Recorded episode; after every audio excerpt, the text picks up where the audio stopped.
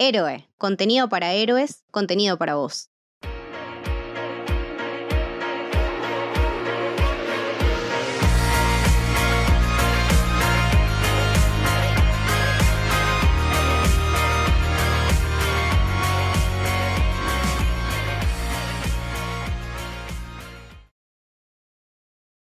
Bienvenidos, bienvenidas al Camino del Héroe. Mi nombre es Mili y hoy estoy con Gon. ¿Cómo va Gon? ¿Todo bien? Hola, Vivi, todo bien, por suerte. Y hoy estamos acá reunidos porque vamos a hablar de Evil Dead Rise, la última película de esta saga de Evil Dead, la primera original de Sam Raimi. Y nos parece una buena excusa como para también hablar de las otras Evil Dead esta, particularmente la del 2023, a mí me gustó mucho. No sé a vos, Gon, si te dejó satisfecho esta nueva entrega. Top 10 2023, ¿eh? Sí, la verdad que es una muy buena película de terror. Creo que al igual que los últimos años, el cine de terror nos está dando entregas muy sólidas, muy buenas, incluso siendo secuelas o remakes. La verdad que yo me quedé encantada le comentaba antes a On, antes de empezar a grabar, que yo no estaba muy interiorizada en el mundo de Evil Dead y recién este año me las vi todas y es un mundo muy interesante. Sí, es un flor de viaje. Como que siento que le abrió un montón el espacio a, irse a la mierda a otras películas, ¿no? Si bien como que los 70 barra 80 fueron la época de irse a la mierda, Evil Dead dijo, bueno chicos, es oficial, nos podemos ir todos a la mierda.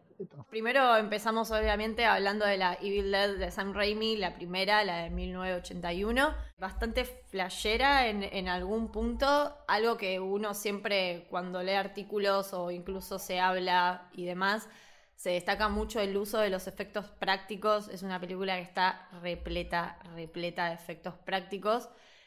Y también al ser la primera película que después desemboca en un montón de demás, incluso creo que hasta series. Sí, podemos desarrollar después. Y en esta primera entrega ya tenemos como una estructura que se va a repetir maravillosamente en todas las otras películas que incluso no son de los mismos directores, pero esta estructura es más o menos como un grupo de personas en un establecimiento hasta la del 2023, siempre fue en una cabaña en el bosque.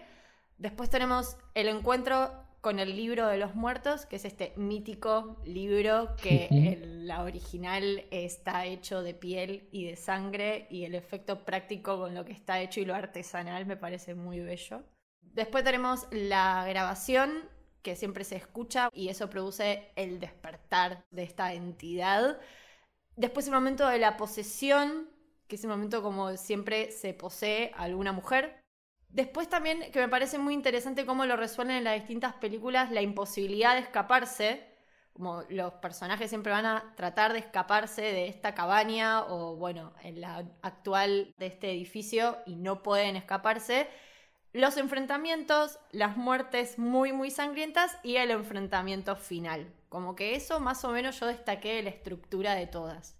Sí, es una estructura que se remantiene y creo que, que le da lugar a, poder desarrollar los personajes principales dentro de la misma, o sea, cabaña, departamento, lo que sea, y poder ir variando un poco, ¿no? Como estas relaciones humanas, por lo menos más en las secuelas, que se, que se desarrolle un poco más eso y no, y en la simple comedia más de adolescentes o de gente que va a barrandear a la cabaña y termina yéndose a la mierda como que siento que es una estructura que le dio para desarrollar estos grupos humanos que ahora justamente en la última se haya llevado más a una familia, algo más ameno y no tan bardo. Bueno, en, esta primera entrega destaca muchísimo más otros aspectos que tal vez no tanto la, la, trama, porque la trama es como bastante más típica que lo podemos ver en las películas de los 80, de los 70, ¿no? Como decía antes Gon, Jason, Freddy, ¿no? Como siempre son grupos de adolescentes en esta también es un grupo de adolescentes y yo quiero destacar, si bien antes dije que para mí esta no se destaca tanto por la historia, si todo lo que es el uso de las cámaras, el inicio de la película con las subjetivas que tiene de, los bosques y ellos en el auto llegando a la cabaña, me parecen alucinantes. Qué dato a, a color, estuve ahí como leyendo, investigando, me pareció, me pareció bastante lindo el dato de que no tenían Steadicam, pero confeccionaron su propia Steadicam. Sí. con la tabla de madera. Hay videos en YouTube, tutoriales para hacer la Evil Dead o Sam Raimi Cam, que la hacen igual. O sea, no es que te dicen, ay, vamos a comprar una Steadicam. No, no, no, te la hacen igual. Y la prueban, la prueban y hay videos editados, o sea, todos montados, eh, perfectos y funciona increíble. Es de público conocimiento que fue una película que les costó muchísimo hacer, que tenían muy poco presupuesto. Es una película de bajo presupuesto y que le pusieron muchísimo, muchísima potencial y muchísimo cariño y muchísima buena intención. Y con estos recursos prácticos como los de las cámaras lograron escenas grandiosas. Por ejemplo, es cuando esta entidad entra a la cabaña y rompe la ventana de la habitación de una de las chicas. Esa escena está muy bien lograda y fue gracias a, ese invento.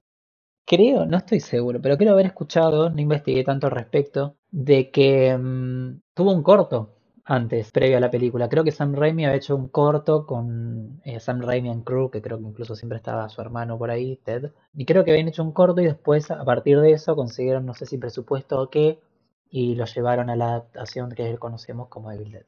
Sí, de hecho sí, el corto, si no me equivoco, se llamaba Within the Woods. Ah, ese. Originalmente fue un corto y es verdad lo del hermano y también trabajó ayudando en la película que fue así como bastante difícil el rodaje porque bueno, esto tenían como muy poco presupuesto, tuvieron muchísimos problemas con la locación, que la tuvieron que cambiar, terminaron grabando en una cabaña que no tenían ningún tipo de servicio básico. Se nota. como, como que fue toda una tortura, los actores también la pasaron muy mal. Comentábamos antes de la estructura después del encuentro del libro siempre está como la escena de la posesión de la chica, ¿no? No sé qué te pasó a vos, a mí, si bien la Evil Dead esta de Sam Raimi tiene bastante comedia y es como bastante bizarra, la escena de la posesión me resultó una escena muy fuerte. O sea, para mí casi que está simulando una violación. Coincido incluso, creo que de las de Raimi la primera es la, es la que se nota como más casera y como más que se nota mucho más esto de lo, de lo práctico, ¿no? Que de repente se veía tipo papel mayer a la cara, el maquillaje o cosas por el estilo, era como, bueno, Art Attack. Y esto también aplica a la crudeza que tenían las escenas, como que también este, este sentido, viste, de la clase B tirando a Z le daba otro, otro contexto, creo, ¿no? Como que es menos lindo todo. El sonido y ya los demonios y eso creo que jugaban más con la locura, pero en un tono mucho más satánico, ponele, que la secuela que creo que fue más una comedia. Está la 2, está la 3, que también dirige Sam Raimi. Y, pero sí, esta como que toda, todas esas escenas, va, esa escena particularmente me pareció como muy fuerte y de hecho creo que también hay un momento en el que Sam Raimi medio que se arrepiente de haberla hecho así la, la escena, como que fue una experiencia un poco fuerte tal vez para la actriz, pero es, o sea, es muy efectiva.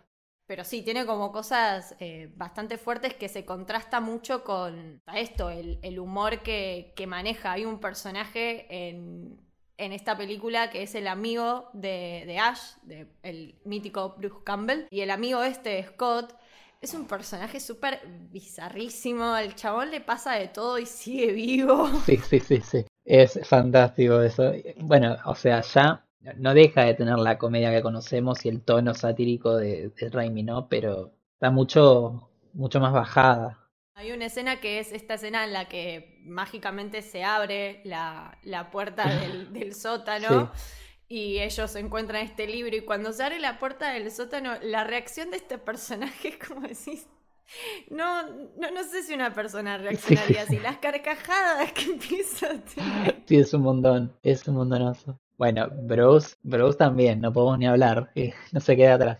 No, no, no, el, registro actoral de esta película es, es bizarrísimo, como que rosa la, la sátira, ¿no? Como por, por momentos no, no sabes si tomártelo en serio o no, es todo muy, muy extraño, pero bueno, pudo crear como toda esta, esta mítica.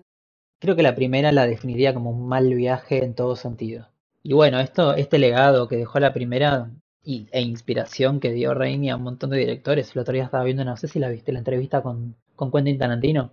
No sabría cómo decirte específicamente en palabras de Quentin que decía, pero hablaba como que la estética de Bill era irreproducible y que todo niño soñaba, niño o adolescente que buscaba hacer cine, soñaba con, con hacer algo como Sam Raimi con Evil Dead. y que lo inspiró un montón y que fue un montonazo para él. Y me parece increíble también. Súper, re, no, no tenía ni idea de, de eso y creo que tiene sentido porque fue una película hecha por, por estudiantes también. Bueno, no sé si en ese momento todavía seguían estudiando o no, pero medio que lo hicieron como prácticamente los pibardos que hacen su primer corto, no sé, como una cuestión media. Re, re. Y sin embargo, como decías vos, creo que tomaron todos estos recursos. La música es, es buenísima. Es increíble. La música creo que es épica. Es de los mejores elementos que tiene la película. Yo veía tal vez algunas críticas que se le pueden o que le hacen algunas personas. Son como errores de continuidad o, estas pequeñas cosas que, bueno, de repente, que hasta a mí me causaban gracia, ¿no? Que un personaje de repente está todo manchado de sangre, corte y cuando lo volvés a ver está con la cara casi limpia. Sí, que le tiraron el baldazo gigante o la manguera de bombero tipo de sangre y nada, tiene una gotita por ahí que le sale de nariz nada más. Pero bueno, ya está en una, qué sé yo, es como che, qué sé yo, esa persona está flotando, pero tiene un hilo detrás, es como un montón. O sea, es una película que es para no juzgar absolutamente nada. O sea, ves que está hecho a pulmón, lo dieron absolutamente todo y yo no objeto nada de eso, la verdad. En cualquier película, ¿no? Obviamente en superproducciones, sí, bueno, qué sé yo. Ya si tenés una producción muy zarpada y gente detrás que esté ahí, bueno, qué sé yo, te lo, te lo critico, pero acá pero yo creo que también compensa mucho en, esto, en la narrativa que, supo, que supo crear. Yo me quedé, me quedé mucho con dos escenas particularmente de esta Evil Dead. Hay un momento en el que Bruce Campbell está, Ash, personaje de Ash, está como coqueteando con, su novia y le regala el collar, que también es un elemento que va a aparecer después en, en otras películas. Le regala un collar y hacen como un jueguito de que ella está dormida y, o él está dormido y medio que se hacen los dormidos y se abren los ojos y juegan, ¿no? Como que es un momento muy romántico, muy naif. Y después, cuando la novia termina estando poseída y pasan todos los acontecimientos de las, de las muertes, todas bastante, bastante sangrientas, y bueno, la manera en la que ellos pueden deshacerse de este demonio es o enterrándolo vivo o despedazándolo. Sí. Y bueno, el personaje de Ash decide enterrarla viva y se vuelve a recrear esa escena, como que se vuelve a recrear el mismo momento que antes fue súper romántico y naif y acá lo recrean de una manera súper creepy. Entonces tiene ideas súper interesantes también.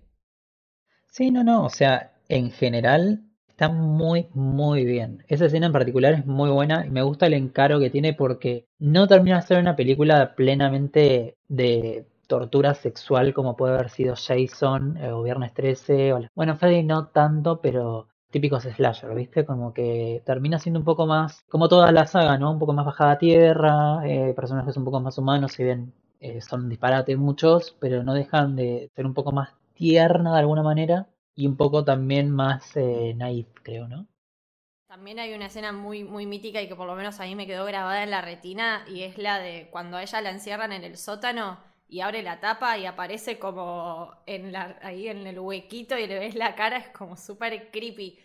Bueno, es algo que a mí me faltó en la, la del 2013, Viste como que al principio parecía que iba a ser una remake, pero al final terminó siendo como una secuela mucho tiempo después, porque nada, cosas que desarrollan después en la otra también, pero hay varios libros, te cuentan un poco más que este es un segundo, qué sé yo, etcétera. Pero cuando yo veía el avance, me acuerdo que esperaba como, uy, van a hacer recrear esta escena de We're Gonna Get You, que cantan, viste, eh, ahí debajo en el sótano, y al final me acuerdo que terminó siendo ella mirándolos desde el sótano y nada más. Me acuerdo que, mira una boludez, no, pero que lo único que me decepcionó fue que no recreen la misma escena porque fue tan épica para mí cuando yo la vi, la primera, que, necesitaba como verla como de nuevo, ¿viste? Como, che, hicieron esto, tienen esta escena, háganlo todo de vuelta, quiero verla la piba, esto haciendo eso. Y, y nada, había esperado mucho ese momento y no sucedió. No destacará por su maravilloso guion, el cual también eh, fue realizado por Sam Raimi, pero es, es muy mítica. Yo la verdad que tuve un encuentro muy, muy positivo. Además me encanta que Sam Raimi sabe que la primera es increíble. Y cuando hizo la secuela, que a la vez es una remake de la primera con más presupuesto, adaptó bocha, pero bocha de las mismas escenas de la primera como mejor realizadas. O sea, claramente sabe que lo que hizo está muy bien. O sea, la segunda entrega de Sam Raimi sería una secuela o sería una remake. Según dicen ellos, es una secuela, hay un montón de teorías al respecto, pero también la ves y decís, ok, es una remake porque es como un reset de todo lo que está pasando. Incluso ahí al principio parece como si fuera medio un pequeño resumen rápido de los acontecimientos de la primera, pero que como que cambian el desenlace y ahí empieza la secuela. Incluso la serie, qué sé yo, Ash vs. Evil Dead, es una secuela de Army of Darkness, que es esta tercera película, pero a la vez es medio como que no encaja en el canon del todo. Es como en un mundo paralelo se va toda la mierda. Sí, a mí la, tercera me, costó un poquito. A ver, está buena, desde este espacio recomendamos al que no las vio que las vean, las vean todas, son todas muy buenas las tres, pero sí, la tres como hasta tiene otro tono más hasta de aventura, tal vez, por momentos. Re, coincido, sí. Aventura hasta épica, quiso decir, vamos a hacer una aventura, es, es como muy... No sé, es como la momia, ubican la de Brendan Fraser, pero versión Evil Dead. Es una muy buena relación, no la había como linkeado. También lo que quería destacar de estas tres, porque las tres en general me parece que tienen ese condimento, es que son re divertidas. Son películas que a pesar de ser películas de, terror y que hay muertes y hay muertes muy, muy sangrientas. De hecho, en la Evil Dead 1 usan un líquido medio blanquecino asqueroso. Ay, sí, sí, sí, me hace mal. Que no sé por qué no lo usaron nunca más porque son buenísimos me hace muy mal. Todo el líquido blanco en una escena de sangre me hace mal. Es totalmente desagradable y sin embargo la verdad que son películas como divertidas. Me pasaba esto cuando las veía que como que no, no, llegaba a entender mucho el código pero quería seguir viéndolas más. Es esto, es entender ese código y cuando entras no puedes salir. En el 2013 tuvimos la Evil Dead de Fede Álvarez. Yo debo decir que Fede Álvarez la verdad que es un director que me gusta un montón. Don Brief me parece las dos grandes películas. Y en esta tenemos la, la, estructura, es básicamente la misma que mencionamos antes, el encuentro con el libro, la posesión, las muertes, como la estructura es bastante similar. Primero se destaca de todas las demás porque es un drama, básicamente es un drama familiar. Que eso después lo podemos hablar cuando hablemos de la tercera entrega, ¿no? Pero no hay momentos de, de comic relief o de cosas que, te saquen un poco de la atención. Es una película súper tensa y bastante dramática. Y me gusta mucho que Fede Álvarez lo hace mucho en, sus películas. Esto de, de, cómo la historia del personaje repercute mucho en todo lo, lo que sucede en la trama. Acá la trama es un poco más compleja, entre comillas, hay como un poco más de historia, nos presentan a este personaje Mía, que es una junkie, es una drogadicta, y básicamente sus, amigos y su hermano, el cual no tiene una relación como muy, muy estable, se encierran en esta cabaña para que ella pueda salir de, de su adicción. Y que siempre no deja de ser la de gente tomando malas decisiones, ¿no? Porque en todo este drama familiar no deja de haber una decisión muy estúpida y egocéntrica por parte del hermano y sus amigos de pensar que la van a rehabilitar a una piba en la loma del orto en el medio del bosque. Lo cual Vos decís, uy, qué tarados que son, pero estas boludeces pasan y un montón. Sí, de hecho en la, en la, película una de las amigas cuando está hablando con el hermano de esta chica, con David, le dice que es la segunda vez, de hecho, que lo están intentando como que ni siquiera es el primer intento de ellos de rehabilitarla. Pero bueno, en, la película la verdad que lo interesante es cómo usa estos elementos para justificar muchas cosas que suceden. Por ejemplo, ellos terminan llegando al, al sótano porque Mia siente todo el tiempo feo olor. Y esto se justifica porque, claro, está pasando por un periodo de abstinencia y todos los sentidos se agudizan un montón. Y es lógico que ella sintiera olores que los demás no. Sí, sí, sí, coincido, está muy, muy bien eso. El primer momento es un tono súper lúgubre, no hay comedia, hasta recién final, que se va toda la mierda, ponele, donde se muestra un poco más el lado más Evil de la primera trilogía. Es esto, es Fede Álvarez metiendo un personaje principal que está pasando por la mierda y que va a pasar por más mierda todavía, pero gracias a eso va a poder como superarse. Igual que en Don't Breathe, como hizo con la protagonista, que me pareció que redialogan entre ellas dos. Me encantaría una no sé, un multiverso con esas dos ahí dando vueltas, me fascinan. Es más, creo que es la misma actriz, me parece. ¿Sí? La de Evil Dead y la de Don Brief, me parece. Son muy parecidas. Y mm, esta realidad que está transitando la, la protagonista y cómo influye en la trama, ¿no? Eh, el momento de la posesión, por ejemplo, que también es un momento súper fuerte.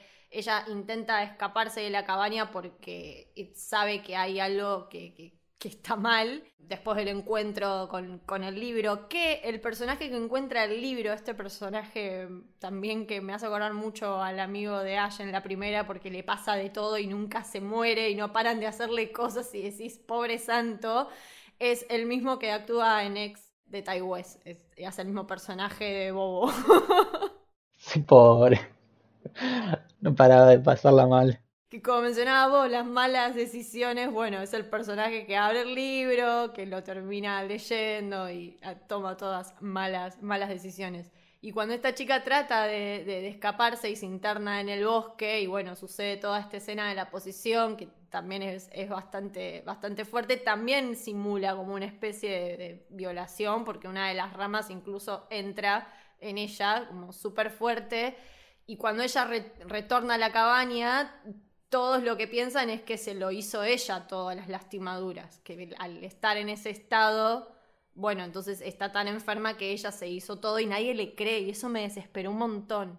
Sí, encima está hecha como, como hablábamos con este tono más heavy y de repente todos los síntomas de la posesión de ella, si vos no lo ves, si no sos el espectador y sos esos personajes que están ahí en la cabaña, es tipo, está re en una, está como en, con la abstinencia al palo, está vomitando, se lastima, la ves corriendo sola en la lluvia, o sea, es como, está muy bien planteado todo. Sí, sí, me, me gustan mucho todos esos como simbolismos que usa, esos paralelismos entre la posesión y la desintoxicación, es como que tiene, tiene mucha relación y lo usa de una manera muy inteligente. La verdad que Fede Álvarez tiene guiones como bastante sólidos en, en sus películas.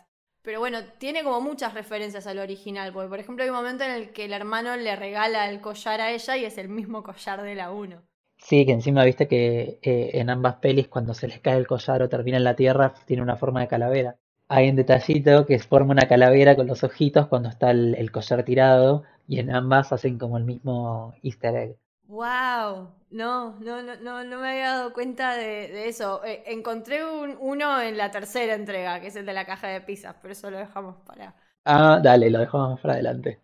Pero bueno, después la estructura termina siendo muy parecida a la, a la, primera. Claramente los personajes van muriendo. Sí lo que tal vez le destaco mucho a esta entrega es que me parece que es más tipo body horror. Sí, sí, sí, está muy en ese plan de, de body horror y eso, blendea un par de, de estilos de, cine de terror y creo que cuando llega a ser como que va tirando, viste, medio guiños a Evil Dead en realidad. Y cuando se forma y hace honor a su nombre, recién creo que los últimos 15 o 20 minutos.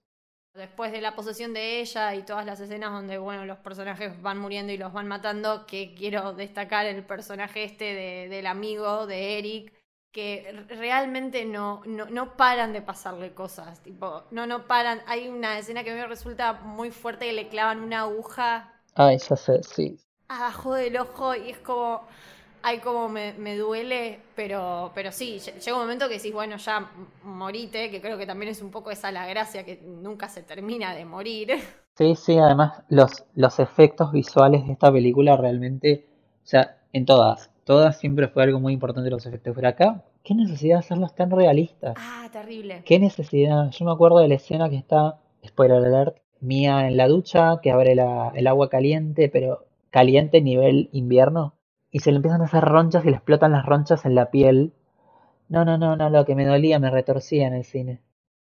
Sí, de, de hecho yo la, la, tenía anotada como la, la escena que más me hizo mierda de toda la película. Total. Creo que esa y la escena donde la enfermera, que también es amiga de ellos, se empieza a cortar la cara. Ay, sí. Ay, esas dos escenas me, me hicieron, me hicieron muchísimo, muchísimo daño.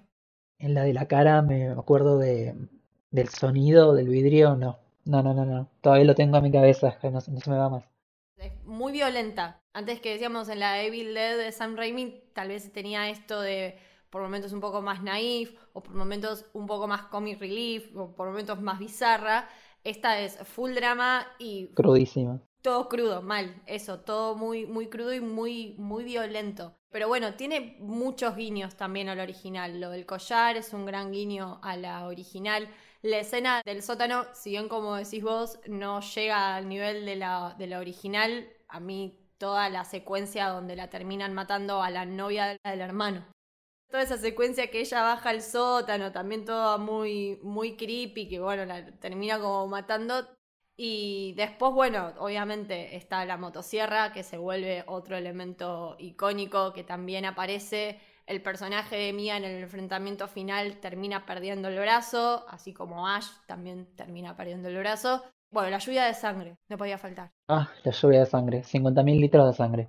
Es buenísimo. Es- esa escena donde empieza a llover sangre y ahí es como decías vos, me parece que ahí se vuelve full Evil Dead. La batalla final es, me acuerdo a nivel técnico, no lo puedo creer, la fotografía, algo que rescato mucho, mucho, mucho de la Evil Dead del 2013 es eh, la banda sonora. Me parece increíble, que creo que lo hace Roque Baños, que es un gran compositor. Es muy buena música, creo que es la que más remarco de todas las, de todas las sagas de esta peli. Sí, Y es algo que me hubiera gustado mucho que encontrar en Evil Dead Rise, que yo no encontré. Una buena banda sonora. La volví a ver hace poco, Evil Dead Rise, y me no noté eso, como la música, dije, no destaca tanto, no, no hay como momentos así en donde la tensión también te la generen con, con la música, te la generan con otras cosas tal vez. Sí, red. O sea, tiene buena mezcla de sonido por el tema, qué sé las grabaciones y todo, pero me faltó ese detalle, ¿viste? Qué sé yo, de la música bien copada que tenía la otra. Me acuerdo que hasta tenía un tema que creo al final, que suenan tipo alarmas, sirenas y todo eso. Eh, creo que se llama como algo así como tango demoníaco o algo así. que Increíble, dura 7 minutos. Chicos, bus- busquen en Spotify, es impresionante. Para antes de ir a dormir, se lo recomendamos. Yo lo hago algunas veces, no me juzguen. no, no, para nada. Y después tenemos, por el motivo por el que estamos aquí reunidos, Evil Dead Rise de el director Lee Cronin. Yo no lo conozco para nada al director. Yo vi su, no sé si es ópera prima o no, pero vi su película anterior que se llama Hole in the Ground. Me acuerdo que no me había parecido muy muy buena, pero estaba muy buena la premisa. Quiero ver, volver a verla para poder como ver si rescato aspectos diferentes ahora que, que ya más o menos sé cómo maneja la cámara y todo eso. Y nada, fue hace bastantes años, creo que más de seis años, así que estaría bueno volver a verla. Y yo no, no la vi, pero voy a tomar el dato como para, para ir y pispearla, porque la verdad que es un director que yo no conocía y me encontré con una película que dije, wow, para mí creo que es mezcla lo mejor de los dos mundos. Totalmente. Lo mejor de la bizarriada y el humor de Sam Raimi y lo mejor de algo tal vez más eh, serio y dramático de Fede Álvarez, como mezcla drama familiar y la comedia.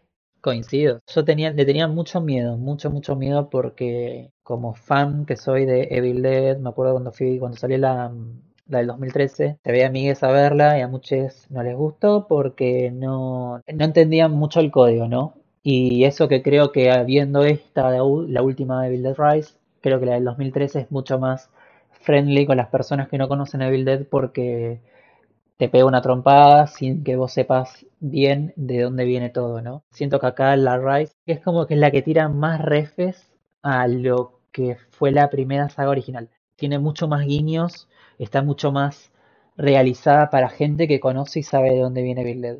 Y nada, siento que es ese capaz un poco el choque que va a generar en la audiencia, que lo vi y que nada, gente random yendo a ver Evil Dead porque, nada, película de terror en el cine y terminaron no gustándole capaz porque no entendían todo este tono, este código del que hablamos, ¿no?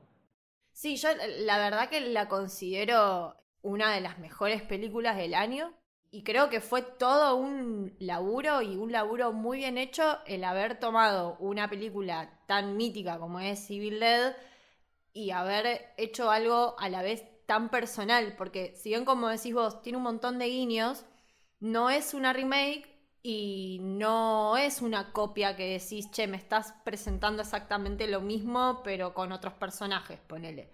Al contrario, hasta la locación es otra. Acá toda la historia pasa en un edificio que está casi al punto de derrumbarse. Es un edificio casi abandonado.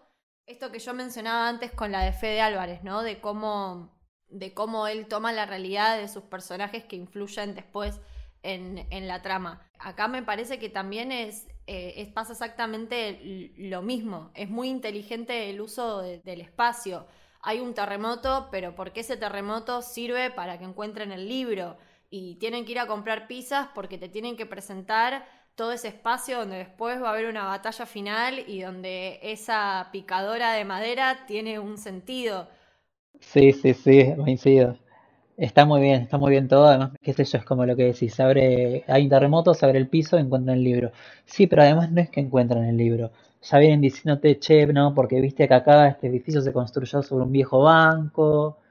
Hay un misterio, más de verdad, qué sé yo, esto es Indiana Jones, viste que se meten como en la grieta, encuentran la, la, e, el banco con su bóveda y en la bóveda encuentran cosas religiosas todas las, cruces colgando. No sé, es como que hay una construcción, ¿no? No que podrían haber encontrado el libro en una bolsa y listo, pero está muy, muy bueno eso. Y como que desarrollan mucho más el lore. Y está muy bien dispuesto el, tiempo, cómo se toma el tiempo para desarrollar todas las cosas. Y cuando digo se toma el tiempo para desarrollar, a veces son cinco minutos. La presentación de la película que te presenta a esta familia, que es la madre, que es Eli y sus hijos, ¿no? Estas dos nenas y el nene. Y en, ese, en esa secuencia donde te va presentando esos personajes, vemos que Eli está con la máquina de, de tatuajes. La nena que está jugando con esta cabeza de bebé que la pone en un palo de madera y que también esconde las tijeras de, su mamá. Y todos esos elementos después de la película se usan, como que todos se resignifican.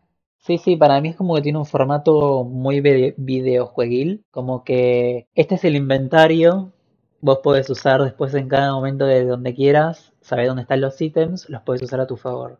Mención especial para la nena, por favor, la amé, qué divertida, qué divertida que es. Cuando dijo Stephanie, porque es un staff, no, no, no, casi me muero de la risa en el cine, la amo. Es una genia, mucho carisma aparte. Bueno, como que la, trama se empieza a desarrollar más cuando en esta familia entra la, la, tía, que es la protagonista, que en realidad la película empieza con la protagonista haciéndose un test de embarazo, esta chica Beth. Ya en la presentación de la película vos sabés que la protagonista es, es ella. Y después también sabés que la elegida por la protagonista es la nena, es casi, porque por algo le regala la pulsera y por algo tiene las interacciones que tiene con, esta nena, como que son las dos heroínas en algún punto. Sí, empieza a tomar de a poco, como avanza la trama, un poco el rol de madre, básicamente, que es lo que te vienen como medio metiendo de que ella, bueno, va, a tener un momento donde le va a picar fuerte la maternidad, que incluso, no me acuerdo bien qué es lo que decían, pero como que que la nena le pregunta, ¿vas a ser madre? Y creo que después de todo eso, no sé si realmente vaya a tener ese hijo. O sea, me parece que se estaba haciendo cargo de la nena. Y también hay una interacción muy linda de ellas dos que me, me, encanta, que antes de saber que ella está embarazada, la nena también le, le dice, vas a ser una re buena mamá. Y ella le dice, sí, bueno, gracias. Y le dice, sí, porque sabes mentir muy bien a los niños. Tiene así como diálogos muy, muy interesantes, como esa cosa perspicaz que tal vez también tenía la de San Raimi y que acompaña un poco que tal vez con, con el drama, porque si bien tiene tintes de comedia, es una película bastante, bastante terrible, la que termina estando poseída en una grandiosa escena, muy bien como la resolvieron, termina siendo la madre de estos chicos en el ascensor, esa escena me pareció... Increíble, increíble. Muy buena escena, cómo supieron resolver todo, cambiando incluso de locación y igual siguiendo la estructura de la clásica. El respeto que tienen por, por la clásica es, es excelente. Y esto que decíamos de los guiños, ¿no? Cuando, cuando los chicos van a, comprar pizza y en un momento se les cae las cajas de, pizza, el logo de la pizzería es Henrietta y es el demonio de la 1. Incluso la cara de la vieja es muy parecida. Sí, sí, sí, es impresionante eso, me encanta. Eh, yo ese detalle lo noté recién en la tercera vez que la vi, la fui a ver tres veces al cine, sí. La vi la tercera vez y dije, ay, Henrietta me mató, amo. Mal, mal, tiene como, como esas cosas que, que me parece que son, son muy inteligentes y cómo supieron esto, cambiando de locación, igual poder reproducir varias escenas míticas de las originales. Por ejemplo, y la que yo más destaco y me parece muy inteligente cómo pudieron cranearla.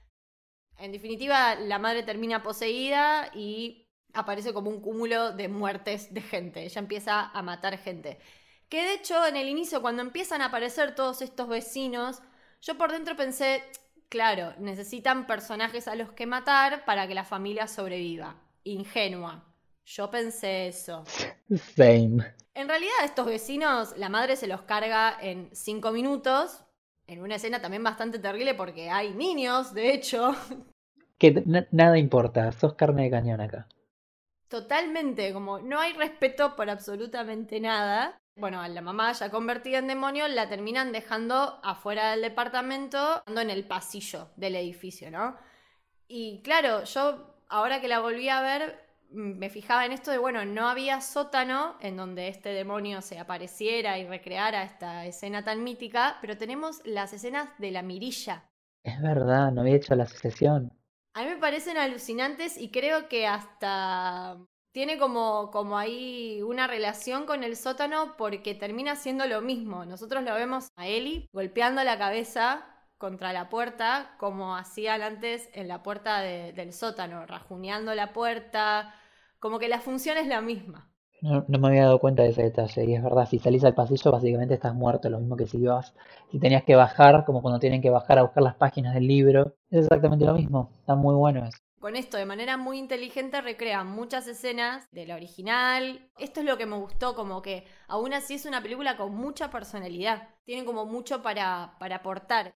Y por ejemplo, no tenemos la lluvia de sangre, pero las tenemos a, esta tía con Casey en el ascensor que se empieza a llenar de sangre.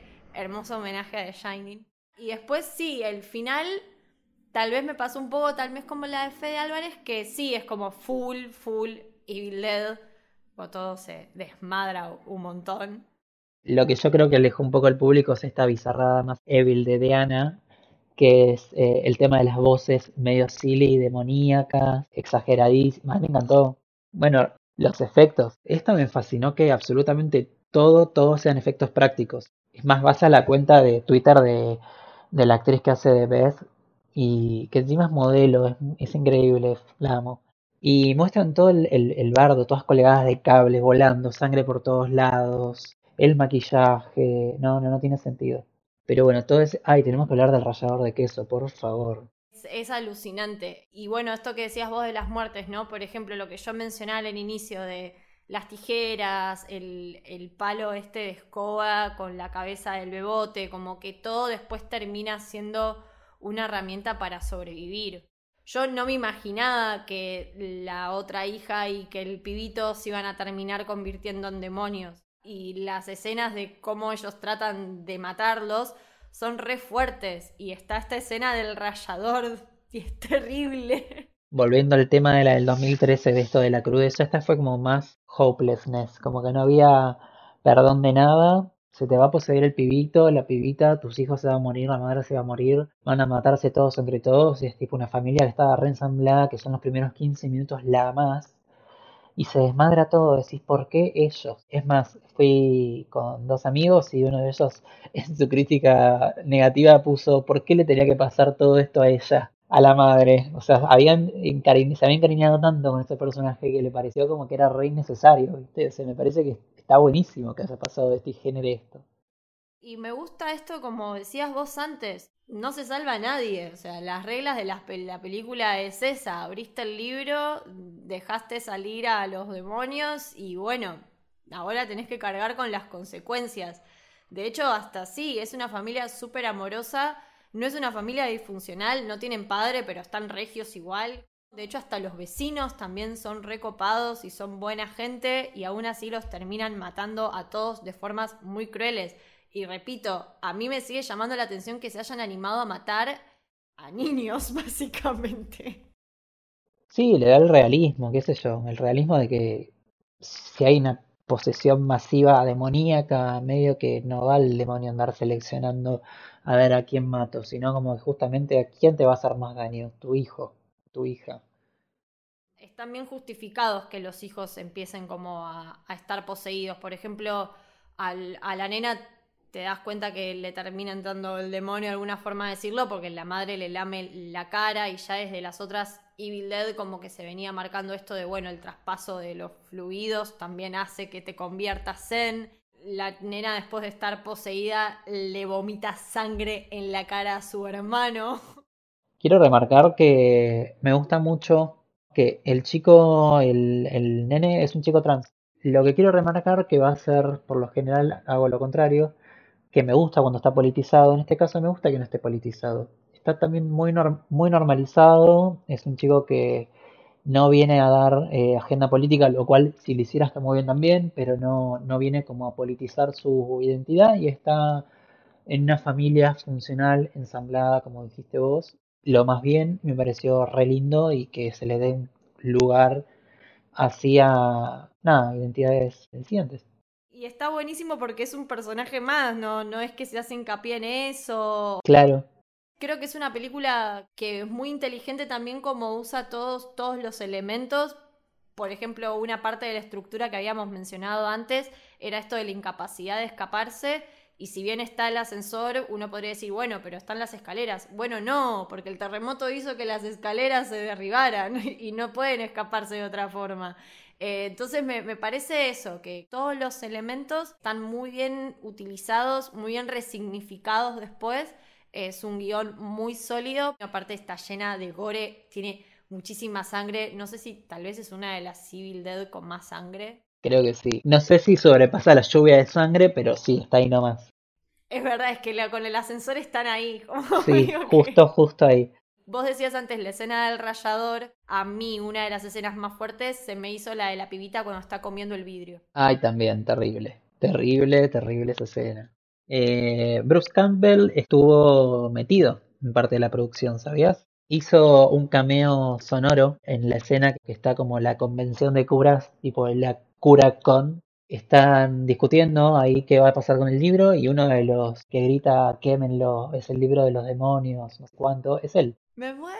Sí, sí, amo, me encanta. Aparte creo que Sam Raimi también, ¿no? ¿Estuvo de productor? Creo que sí, creo que sí, y les dio como, tengo entendido que se reunió con Lee Cronin y cuando le contó de qué iba la película fue como el que le dio el ok y creo que algunas cosas le recomendó hacer y todo eso, como que le, le pareció que iba por un buen lado.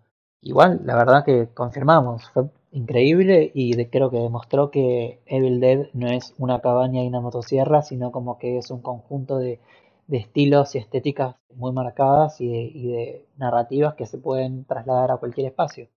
Creo que me sigue maravillando eso de Bill Dead, más allá de que ponerle que no hubieran cambiado de locación, me parece muy interesante cómo cada director pone su impronta y hace algo nuevo, porque de hecho, las podés ver todas juntas y no te aburren y no son la misma historia, si bien la estructura es la misma. Y creo que eso habla muy bien de, la saga. Para mí es una de las más sólidas. Sí, sí, coincido. Además, lo bueno es que ya confirmaron que no va a tardar tanto en haber una próxima Evil Dead.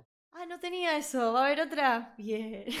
Dijeron que va a seguir y bueno, ya como siempre, como cuando salió, cuando salió la del 2013, me acuerdo que hubo un easter egg que está y mira la cámara y dice Groovy. Eh, supuestamente había una extendida donde él estaba en un camión y aparece Mía caminando por la ruta, él para el camión y bueno, es él y la ayuda y la sube al camión. Entonces siempre estuvo como el rumor de que iba a haber una secuela donde iba a ser como uniendo fuerzas junto a Ash. Y acá nada, como que de repente tenemos a tres personajes principales, a Ash, a Mia y a Beth. Tenemos ellos tres, tenemos los tres libros, como los tres libros principales, que acá te desarrollamos que son tres. Entonces de repente como que si hicieran una película o algo donde une un poco las historias, creo que hasta, podrían cerrar todo.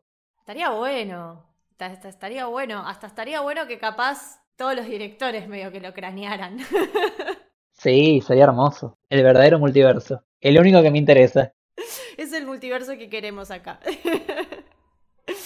Pero bueno, Creo que con esto hemos abarcado bastante las Evil Dead, por lo menos estas tres principales, las cuales recomendamos un montón que vayan a, ver. Gon, gran fanático de esta saga, muchas gracias por haberte sumado. Decinos dónde te podemos leer, seguir. Gracias a vos. Nada mejor que nerdearla con gente nerd.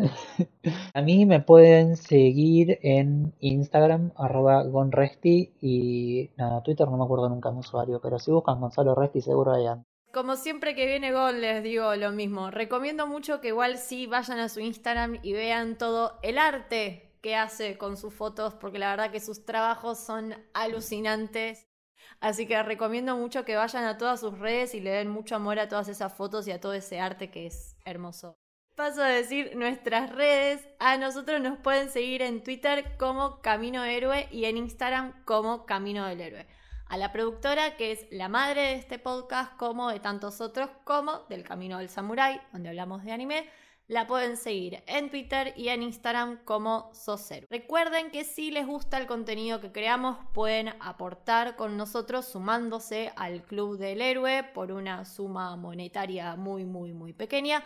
Y ahí acceden a un Discord exclusivo donde hablamos mucho de estas cosas, de películas, de películas de terror, de anime, de series y de un montón de cosas más. También muchas fotos de gatitos, etc. Así que les invito a participar. Pueden colaborar con nosotros en todo lo que es dar me gustas, compartir, las estrellitas, todas esas cosas que ustedes saben muy bien cómo hacer. Son más, más que bienvenidos y a nosotros nos ayuda un montón. Así que bueno, esto fue el Camino del Héroe, espero que les haya gustado.